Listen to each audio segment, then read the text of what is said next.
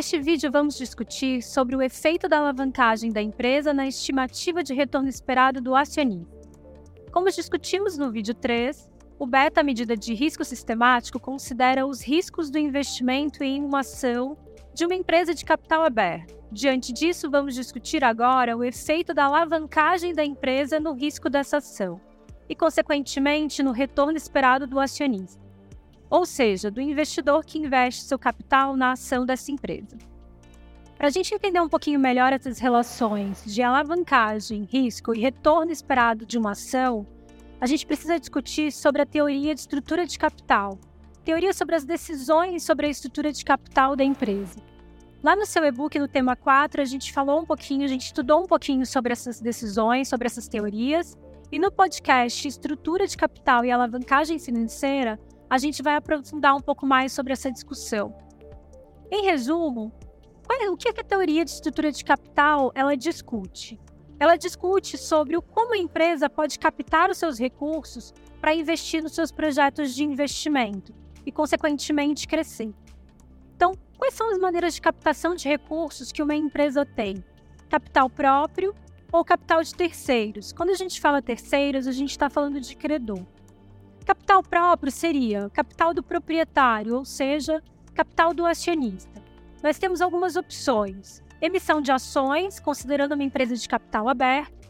Uma empresa emite ações no mercado, ou seja, o acionista, investidor, investe esse dinheiro na empresa, consequentemente, a empresa capta esses recursos com o proprietário, acionista.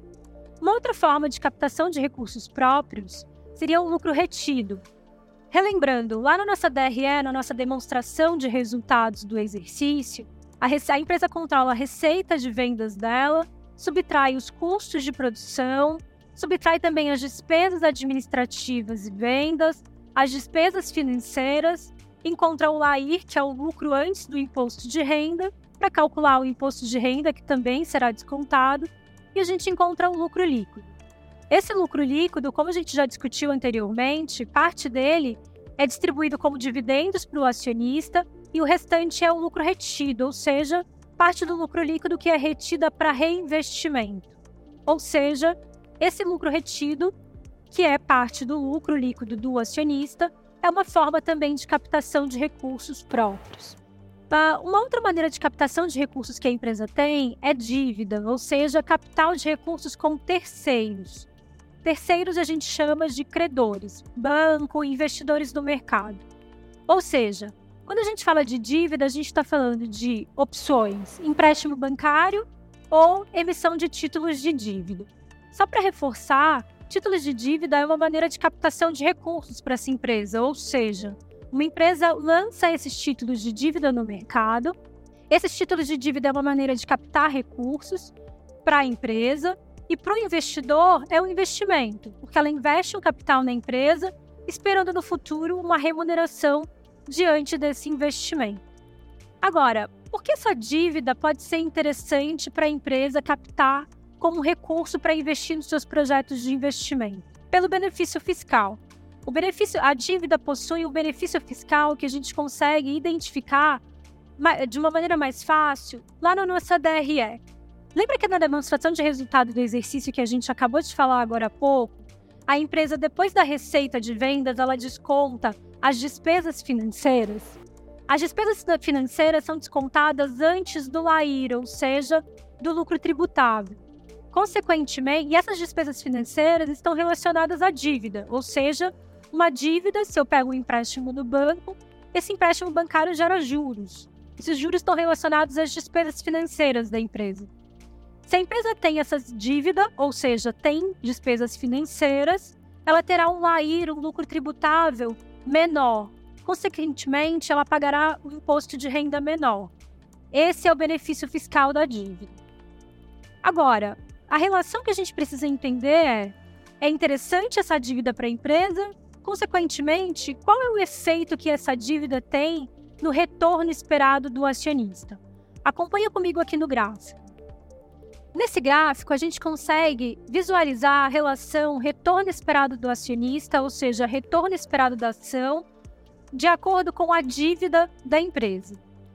Repara aqui que no nosso eixo Y nós temos a variável retorno esperado da ação, e no nosso eixo X nós temos a, a relação D sobre E. Essa relação D sobre E é a, relação, a chamada relação estrutura de capital. O D é a dívida, o valor da dívida da firma, e o E é de equity. Equity é capital próprio, ou seja, o valor do capital próprio da empresa. Essa, essa divisão dívida sobre capital próprio oferece para a gente o índice de estrutura de capital, ou seja, a relação da estrutura de capital. Repara no gráfico que quando a dívida da empresa é zero, o retorno esperado da empresa seria esse chamado R0. Ou seja, se a dívida da empresa é zero, a gente chama essa empresa de empresa desalavancada.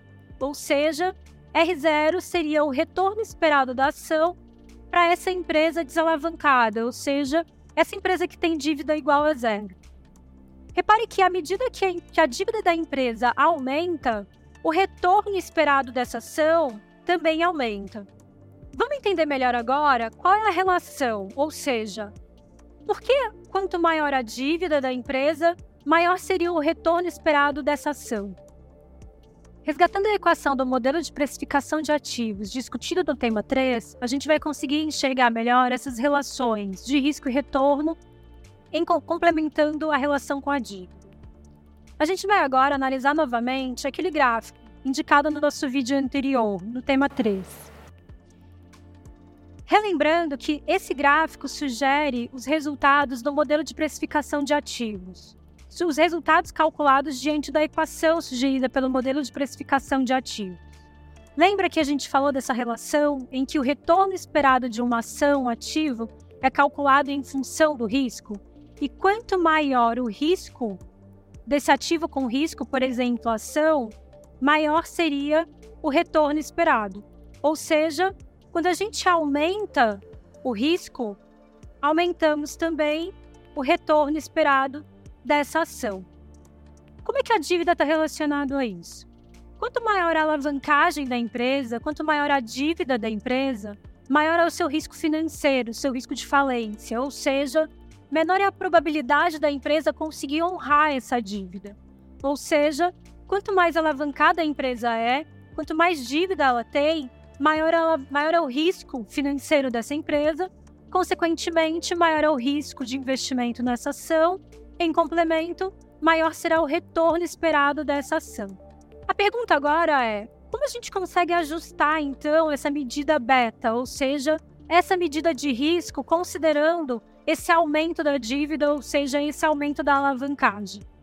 Acompanha comigo no gráfico seguinte o exemplo dos, seus dos cálculos realizados com os resultados do, do beta alavancado. Esse exemplo também está no seu e-book no tema 4. Nesse gráfico, nós temos o seguinte exemplo. Inicialmente, essa empresa que tem, ou melhor dizendo, essa ação que tem um beta de 1,2, ela teria um retorno RV de 0,0430% ao dia. A gente está considerando no nosso exemplo que essa empresa, inicialmente, com esse beta e com esse retorno, é uma empresa desalavancada, ou seja, é uma empresa com dívida igual a zero. Consequentemente, esse beta de 1,2 seria o beta desalavancado dessa empresa. A gente vai considerar no nosso exemplo que essa empresa decidiu se alavancar, ou seja, aumentar o seu nível de dívida. Consequentemente, relembrando o que a gente acabou de falar agora há pouco, se a empresa se alavanca, se ela toma dívida, isso sugere um aumento do risco, ou seja, a gente vai precisar ajustar essa medida de risco da empresa, ou seja, essa medida de risco da ação, ou seja, o nosso beta. Usando a equação proposta no nosso tema 4, a equação do beta alavancado, a gente nos nossos podcasts a gente desenvolve e aprofunda um pouco mais sobre essa equação e cálculos do beta alavancado. Utilizando essa equação, a gente consegue encontrar o beta alavancado da empresa.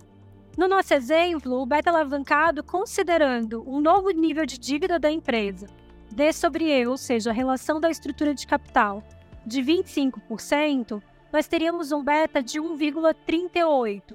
Reparem que é um beta maior, ou seja, um maior risco.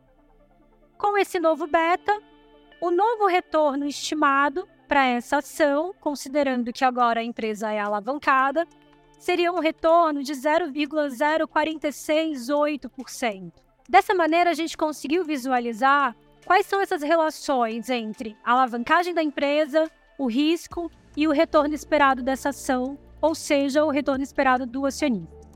No podcast Alavancagem Financeira, Risco e Beta Alavancado, vamos desenvolver a discussão sobre o beta alavancado, que captura o risco financeiro da dívida da empresa. Sobre esse tema, convido você a saber mais lendo o e-book Tema 4.